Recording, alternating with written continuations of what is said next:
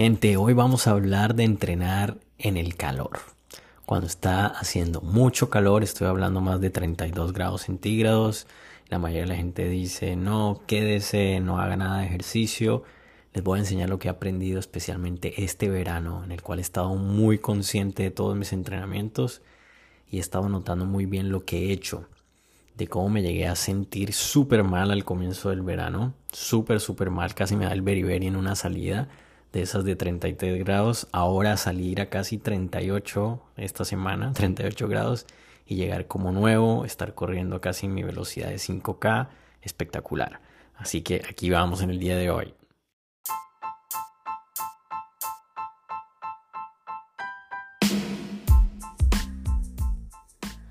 Hola gente, este es un espacio para mejorar la salud física, mental, espiritual, a través de la comida deliciosa, de la meditación, del ejercicio y bueno, una de mis principales pasiones que es correr. Esto es Long Run by Chris.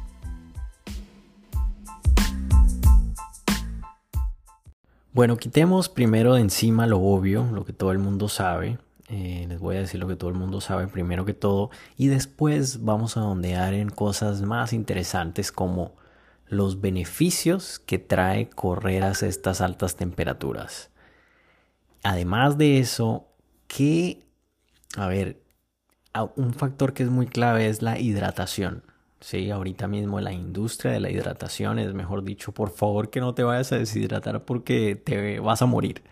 Vamos a desmentir un poco ese tema con un estudio reciente que acaba de hacer acá un coach eh, con el que tengo mucha mucha cercanía y lo quiero compartir. Me pareció muy bueno, lo compartió a finales de la semana pasada y lo quiero compartir también con ustedes.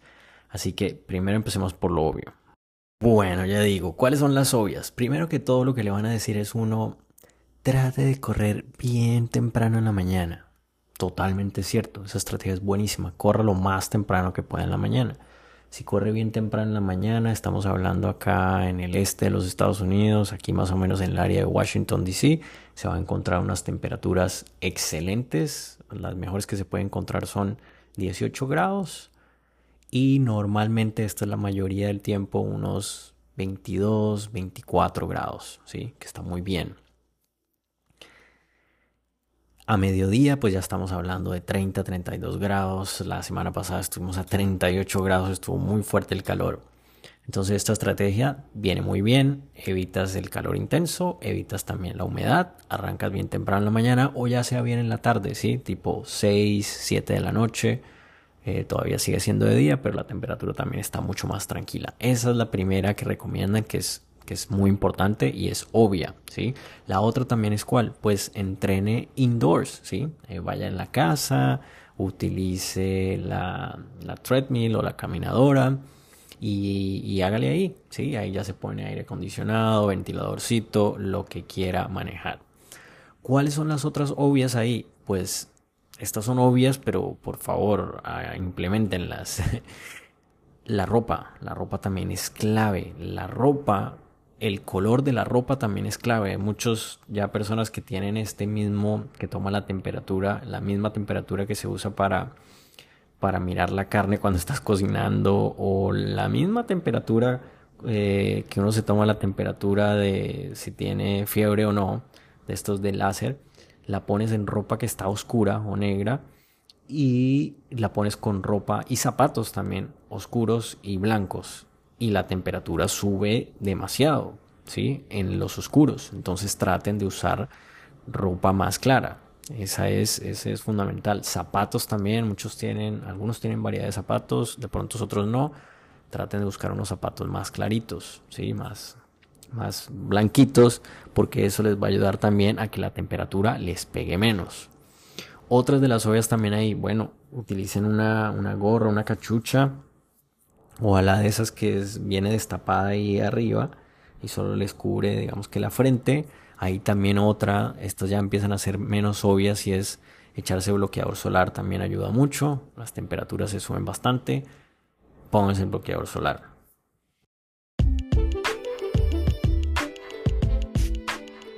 Otra esto se está volviendo cada vez menos menos obvio y es lleve agua ¿sí? Llevé agua. Hay un episodio que tengo, no me acuerdo ahorita el número, pero hay un episodio que hay acerca de la hidratación y que tanta agua uno necesita.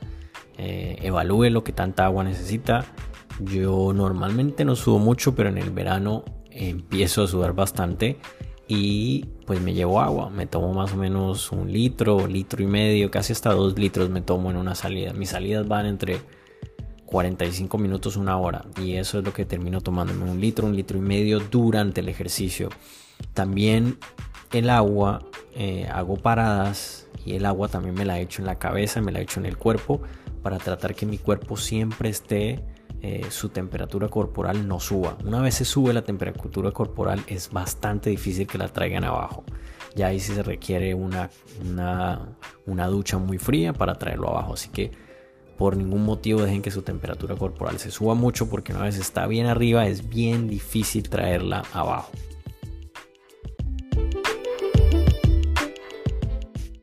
Otro super pro tip no tan obvio ni que lo empecé a usar en este, en este ciclo de entrenamiento y es que he visto que durante el verano eh, el cuerpo está trabajando digamos que más fuerte para mantenerlo cool la temperatura corporal y eso requiere cada vez que el cuerpo requiere un esfuerzo extra en cualquier tipo de actividad como pensar pues, resolver problemas eh, el trabajo y demás aparte mantener la temperatura ideal en el cuerpo, eso requiere aún más energía y más gasto de energía y eso requiere que carbohidratos y grasa, ¿sí?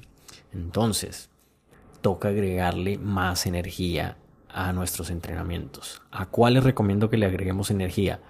Si voy a hacer un tipo de trabajo de velocidad exigente o, o es más de una hora o 90 minutos, 90 minutos, pero si es un trabajo exigente, recomiendo un poco de carbohidratos. ¿Qué tantos carbohidratos? Bueno, ya lo va a determinar cada uno. Para mí, para mí, en mi caso, con 5 gramos, 10 gramos de carbohidratos, estoy perfecto para salir a darle en una sesión de intervalos.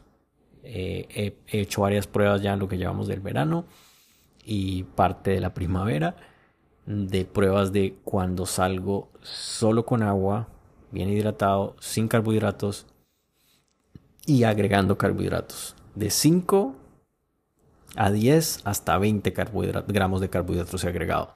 Y creo que para mí en esos trabajos de una hora en el cual tengo velocidad, me ha servido entre 5 y 10. 20 no me hace mucha diferencia, pero 5 y 10 sí me hace mucha, mucha diferencia en el manejo de energía y mi ritmo cardíaco, como lo controla el cuerpo, es mucho mejor que cuando no le echo energía. Tengan también en cuenta que estoy haciendo la mayoría de mis entrenamientos a mediodía. Sí, a mediodía, cuando está lo más caliente. ¿Y por qué los haces a mediodía, Chris? ¿Qué haces? ¿Por qué no salen en la mañana? Bueno, temas personales no puedo salir en la mañana y temas personales tampoco puedo salir muy tarde. Así que la única hora que me queda es a mediodía. Y esa es a la hora que salgo. Y he descubierto varios beneficios en hacerlo a esa hora. Eh, voy a seguir diciendo, ya, ya, ya, ya esto no va con tantas cosas obvias, ya empieza a ponerse un poco más eh, detallado estos tips de correr en el verano, eh, pero voy a seguirles dando más tips y después ya vamos a ver el caso de Kona. Kona es, mejor dicho, para los triatletas, no sobran palabras para describir lo que es Kona, pero para todos los demás, Kona es la ciudad en Hawái o el lugar en Hawái donde se celebra el World Champion de Ironman. Los mejores de los mejores van ahí una vez al año a competir. Entonces les voy a contar el caso de Kona, cómo se entrena para Kona y los beneficios que eso tiene. Para muchos corredores que la mayoría corren en el, en el fall, ya sea en el fall o, o en la primavera, al inicio de, ¿sí? de la primavera, pues dicen, no, no tiene mucho beneficio esto. Sí tiene mucho beneficio entrenar con este calor. Y ya les voy a decir los beneficios que tiene. Bueno, no, antes de entrar de los beneficios, le quiero contar lo que me ha pasado a mí. Arrancó la primavera y uno de esos días de primavera, un día que salimos a correr con tres amigos más, se vino un calor impresionante. Ese día estábamos como a 32 grados. Veníamos de estar de 8, 10 grados y ese día de repente 32 grados. Salimos a correr, ¿sí? Como siempre. Salimos Y a mí me dio durísimo ese día, o sea, durísimo que yo quería, yo quería caminar, yo me sentía súper caliente, eh, eh, no, no me sentía mareado ni nada, pero sí sentía que me pesaba un montón todo. Sentía demasiado calor, bueno, mejor dicho, estaba sobrecalentado, quería parar todo el tiempo, eh, no paraba porque estaba pues con ellos y ninguno quería parar pero al final de eso, pues aparte de haberme sentido muy mal y que el rendimiento estuvo pésimo también, pues me empezó a doler la cabeza. Y a mí la cabeza pues no me duele. A mucha gente le duele normalmente la cabeza, a mí es que no, a mí no me duele la cabeza. Ese día me dolió la cabeza después de entrenar, mejor dicho, me sentí la patada. Y después de eso yo dije, bueno, voy a empezar a hacer cosas diferentes. Eh, ¿Qué fueron de las cosas diferentes que hice? Todas las que ya les he mencionado antes, ¿sí? llevar el agua, me llevo una gorra, me echo bloqueador también, eh, mi ropa, mejor dicho, en el verano yo solo llevo mi pantaloneta, o sea, ya ahorita todo julio, mejor dicho, sin camisa todo el tiempo, bloqueador, gorrita y hágale. Pero otra cosa que yo agregué a esto, sí, que vale mucho la pena es cuando yo hago paradas, no sé si todo el mundo puede hacer esto donde estén entrenando, pero yo hago paradas, yo hago varias paradas, mejor dicho. Anteriormente a mis amigos no paraban, pero yo ahora ya los hago parar y paramos y nos echamos agua. ¿sí? Nos echamos agua en la cabeza, en el pecho, nos echamos agua, tomamos agua, paramos un minuto, dos minutos si quieren y volvemos a arrancar. ¿Cuál es el propósito de eso? El propósito de eso es que el ritmo cardíaco vuelve y se baje y la temperatura corporal también se baje. Al tener estos dos abajo, el entrenamiento vuelve a estar fluido. No pasa nada, no pasa nada con que hagan la parada. Para los que se sientan mucho que el, que el ritmo les está bajando, entonces paren el reloj. Para los que lo quieren dejar andando, pues dejen andando, ¿sí? No pasa nada. Pueden también agregar caminar, ¿sí? Pueden agregar una caminata. Un momento se sienten ahí como que no puede la cosa, está haciendo mucho calor, eh, qué sé yo. Caminen, caminen un minuto, dos minutos, lo que quieran. Cuando ya vean que su ritmo cardíaco y su temperatura está otra vez cool, ¿sí? no está caliente, vuelven, arrancan y siguen al ritmo. Ya les voy a hablar otra cosa acerca del ritmo. ¿Cuál es la cosa del ritmo? El ritmo, esto está científicamente comprobado y es que uno se vuelve más despacio con el calor. ¿Qué tan, qué tan despacio uno se vuelve? Puede ser desde 10 segundos hasta 30 segundos. ¿sí? Si el ritmo normal de uno es de, digamos, estoy hablando de una easy run, de una salida suave.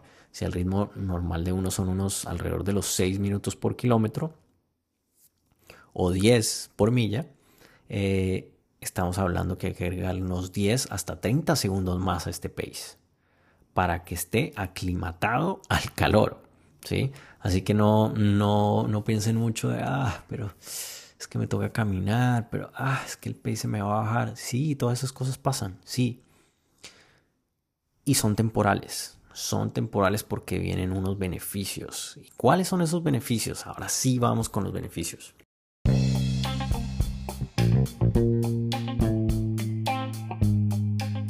Tener un nutricionista para cada uno de nosotros es ahora posible. Está, mejor dicho, lo puedes tener ahí en el celular para ti a toda hora, hacerle cualquier pregunta.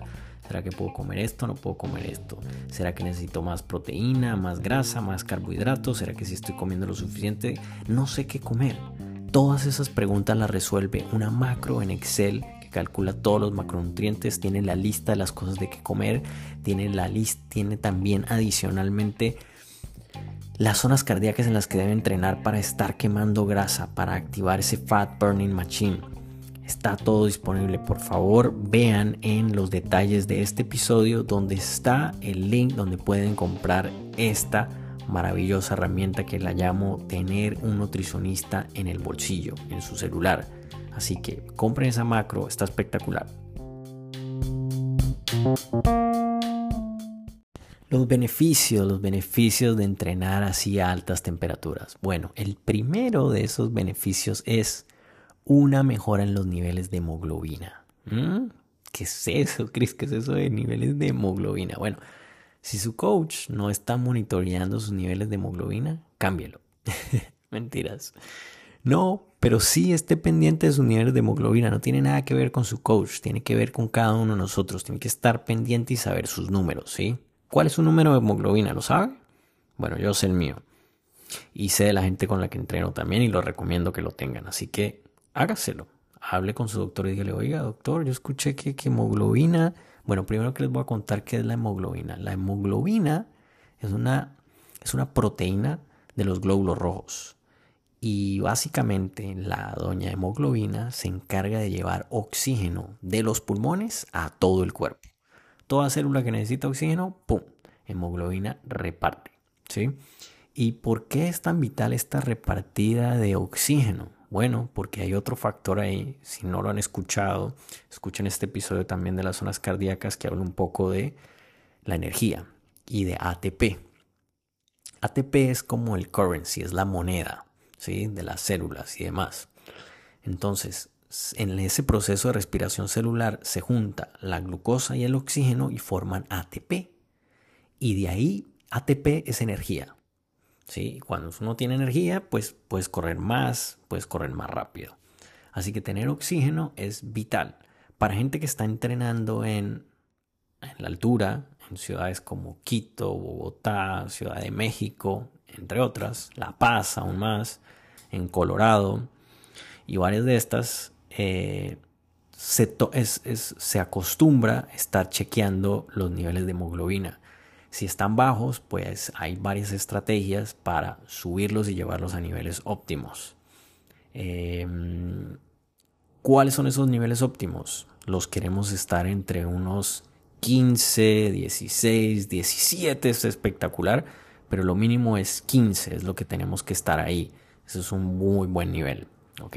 Para que estén pendientes y ese es el primer beneficio. Hemoglobina quiere decir más oxígeno que se reparte por ahí. Ahí entran otros personajes como mitocondria, eh, que se entrena como con niveles bajos. Ya les voy a hablar ese caso de Kona que habla cómo se entrena y cómo se mejora aún más.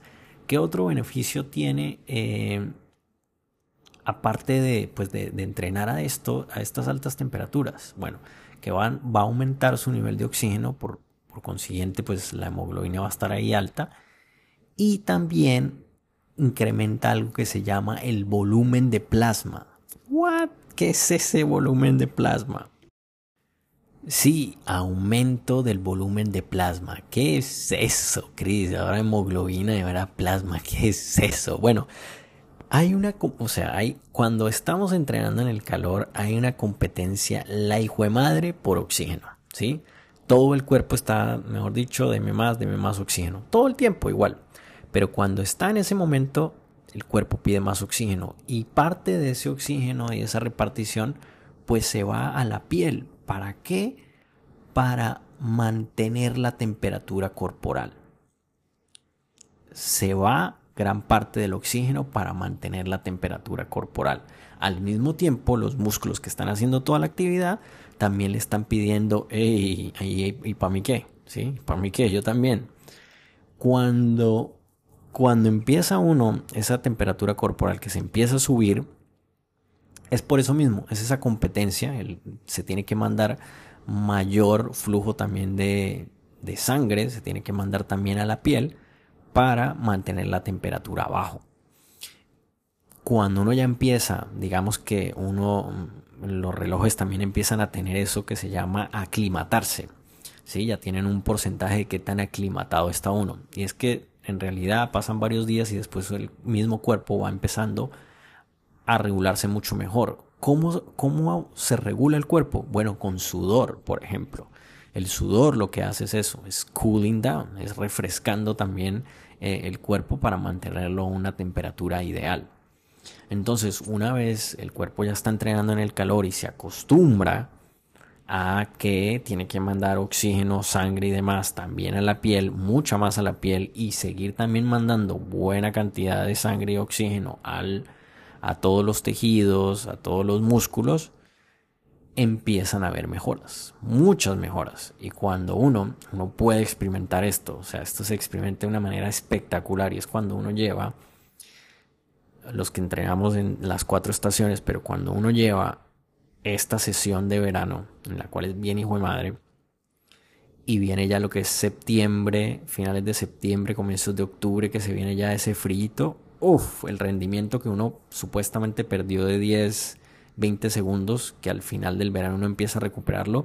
Cuando viene un buen clima, uf, empieza uno a experimentar otras velocidades. O sea, esto se empieza a experimentar muy pronto. Así que gente también aguanten, aguanten este veranito que por ahí septiembre, octubre, que vienen otra vez las competencias para todos los corredores los dividendos, la utilidad va a ser muy alta. Así que sigan ahí con esto. Bueno, sigamos, sigamos. Les voy a hablar del caso Kona y de otro estudio que hizo Paul Larson también de atlética, de artificial intelligence, de un estudio de qué tanto influye estar deshidratado en el rendimiento. ¿Sí? ¿Qué tanto influye? Quédense, ya seguimos.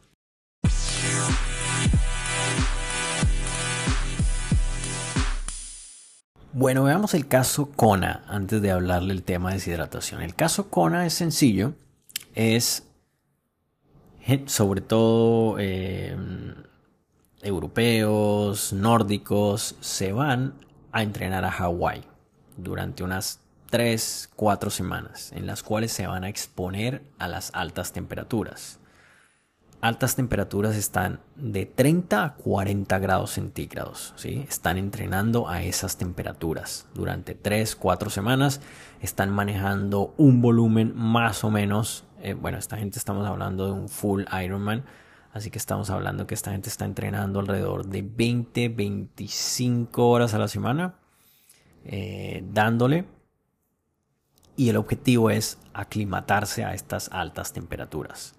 ¿Cómo lo hacen? Bueno, lo primero que hacen es, tienen que tomarse un test de mm, lactato. Sí, otra vez vuelve. Si no han escuchado, vayan a ese, ese, episodio muy bueno, muy bueno, la verdad, de los más escuchados, está en el top 5 de los más escuchados de las zonas de frecuencia cardíaca. Ahí les hablo mucho de este lactato y cómo se pueden hacer esa prueba. Pero bueno, les hacen esa prueba de lactato a esta gente para determinar muy bien las zonas en las cuales van a entrenar. Porque la mayoría de su entrenamiento, como ya todos lo sabemos, es en ritmos suaves, son easy runs, ¿sí? Son easy, más que todo bicicleta, easy, easy bicicleta, easy la corrida, ¿sí? La mayoría del tiempo. Ellos van a estar entrenando sin superar unas zonas, eh, creo que Creo que lo máximo que llegan es a un 85% de su máximo heart rate. No llegan más de eso. Y lo que se ha observado es que después de que llega esta gente, después de estas 3-4 semanas, regresan, vuelven y se hacen pruebas de lactato y la mejoría es absoluta, ¿sí? Absoluta. Aparte de los otros dos beneficios que he hablado. Más oxígeno, mejor regulación de la temperatura corporal lo cual hace, esas dos son una receta espectacular, especialmente para los triatletas que compiten en calor. ¿sí? la mayoría de los corredores no competimos en el calor, pero sí queremos tener esos beneficios de una buena regulación de temperatura corporal y más oxígeno, más oxígeno. Esos dos son factores claves. Entonces, eso es básicamente lo que hacen. ¿Cómo traducirlo a nosotros? ¿Cómo traducirlo a nosotros? Que no hacemos prueba de lactato constantemente y de pronto que no vamos a competir a esas altas temperaturas. Igual, lo que les dije, lo que les dije al comienzo, hacer entrenamiento de tratar de evitar a toda costa que la temperatura corporal se suba y que el ritmo cardíaco se sube. Esos son los dos buenos indicadores que tenemos. El primero es el ritmo cardíaco. Hay gente que no le gusta entrenar con ritmo cardíaco, lo entiendo. Las razones que ellos dan es que el ritmo cardíaco pues tiene en cuenta muchas cosas como el sueño, la comida, el estrés y todo lo demás. A mí, esas razones por las cuales no lo usan son las que más me gustan. ¿Por qué me gustan? Porque eso hace que yo tenga en cuenta los otros factores. Si mi corazón está disparado, quiere decir que estoy comiendo mal, que estoy durmiendo mal, que estoy estresado. Entonces mi entrenamiento debe estar acorde. ¿Sí? Precisamente por eso. Entonces, y más si no tengo una prueba de lactato que, me cuente de verdad que tanto estoy acumulando eh, lactic acid ahí en mi cuerpo y en mis músculos. Por lo tanto, voy a estar monitoreando especialmente en el calor mi ritmo cardíaco. ¿Cómo lo bajo? Camino o paro, me echo agua, tomo agua esas son las formas. ¿sí? ¿Cuáles hacer? Todas, las que más le funcionen. Caminar, parar, echarse agua, tomar agua. No sé si han visto, yo creo que sí, la mayoría. Eh, sobre todo los triatletas están muy familiarizados con esto. Cada vez que hay competencia, esa gente en una de esas de tandas de agua, los manes cogen agua, hielo, se la echan por todo el cuerpo, se la echan en el pecho, en la cabeza. Ellos tratan a toda costa de mantener su temperatura corporal en check, ¿sí? Bien, estando cooling, estando cool. Y eso se logra a través de eso. Cuando uno está entrenando, logra que lo mismo, que el ritmo cardíaco esté bajo, que la temperatura corporal esté abajo. Esas son, ese es el entrenamiento que ellos hacen a grandes rasgos. Los detalles, pues ya los verá cada uno. Y si tiene alguna pregunta, más que bienvenida. Ahora sí, cerremos con el caso de hidratación.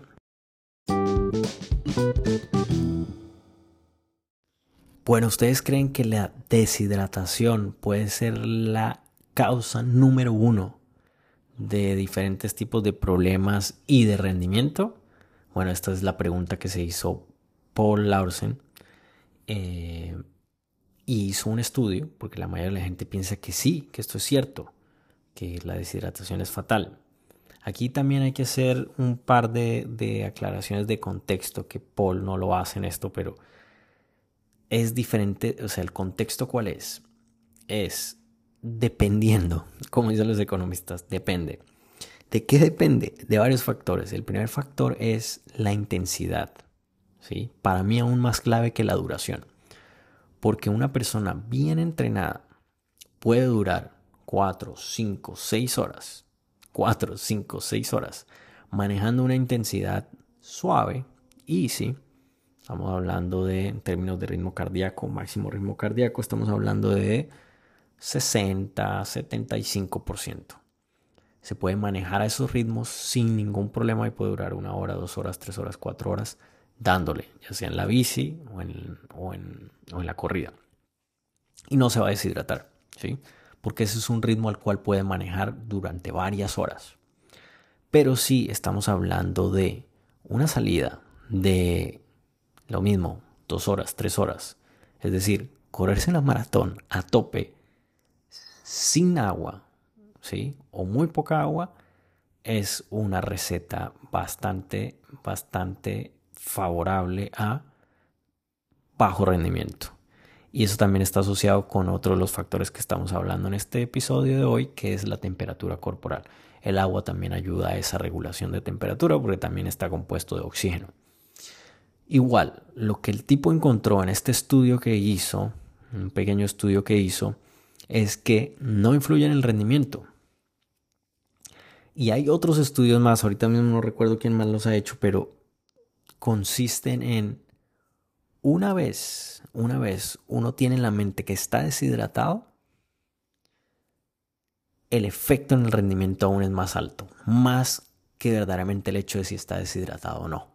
Es decir, si usted cree que está deshidratado, inmediatamente el rendimiento se va a bajar no importa si lo está o no lo está, mejor dicho. Entonces, en el minuto, en el momento en que usted sienta que está deshidratado, inmediatamente su cuerpo y su mente y demás va a mandar la señal de recorte todo, ¿sí? Recorte todo porque aquí no hay más agua, aquí hay que estar en formato de economía, en formato de ahorro Así que no vamos a gastar nada y mucho menos en esta actividad que quiere hacer este mano, esta vieja de correr, nadar, bicicleta o lo que sea que esté haciendo. Vamos a bajar el rendimiento. Entonces, una vez se mete eso en la cabeza, baila. No importa si está realmente deshidratado. Pero si está un poco deshidratado, ¿sí? 20, 30%, no le va a afectar en rendimiento. Esto fue lo que encontró el man, ¿sí? No le va a afectar en el rendimiento. Y el cuerpo eh, lo que más descubre él es que el cuerpo encuentra los mecanismos para redistribuir fluidos de agua en el, cuerpo, a todo el que lo necesite. Eh, súper fascinante me parece, súper útil. Y cómo también entra, a manera de conclusión, cómo también entra el tema de la mente, ¿no? Que lo hemos hablado, que hay que trabajarlo también.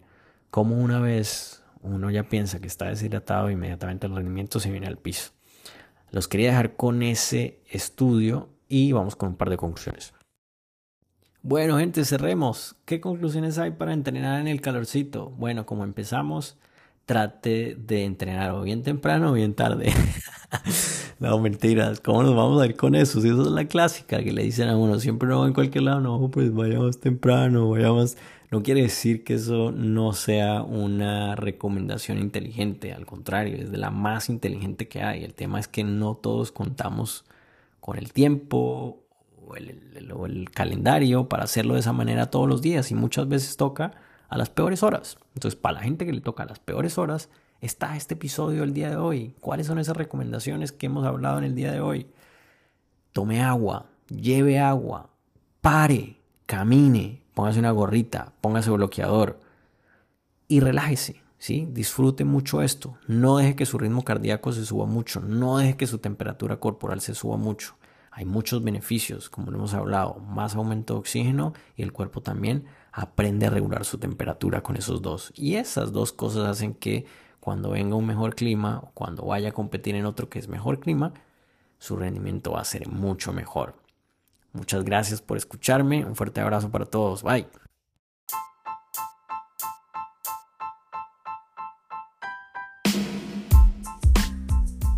Gracias por escucharme, sé que la información ha sido de gran utilidad, así que asegúrate de compartirlo con amigos y familiares. También me interesa demasiado seguir la conversación, así que por favor escríbeme a mi cuenta de correo longrunbychris.gmail.com También me puedes seguir y escribir a mis cuentas de Instagram, Cristian Sinache, Patino01 o en Twitter, CAPS1226. De nuevo, gracias, mantengamos la conversación y feliz día.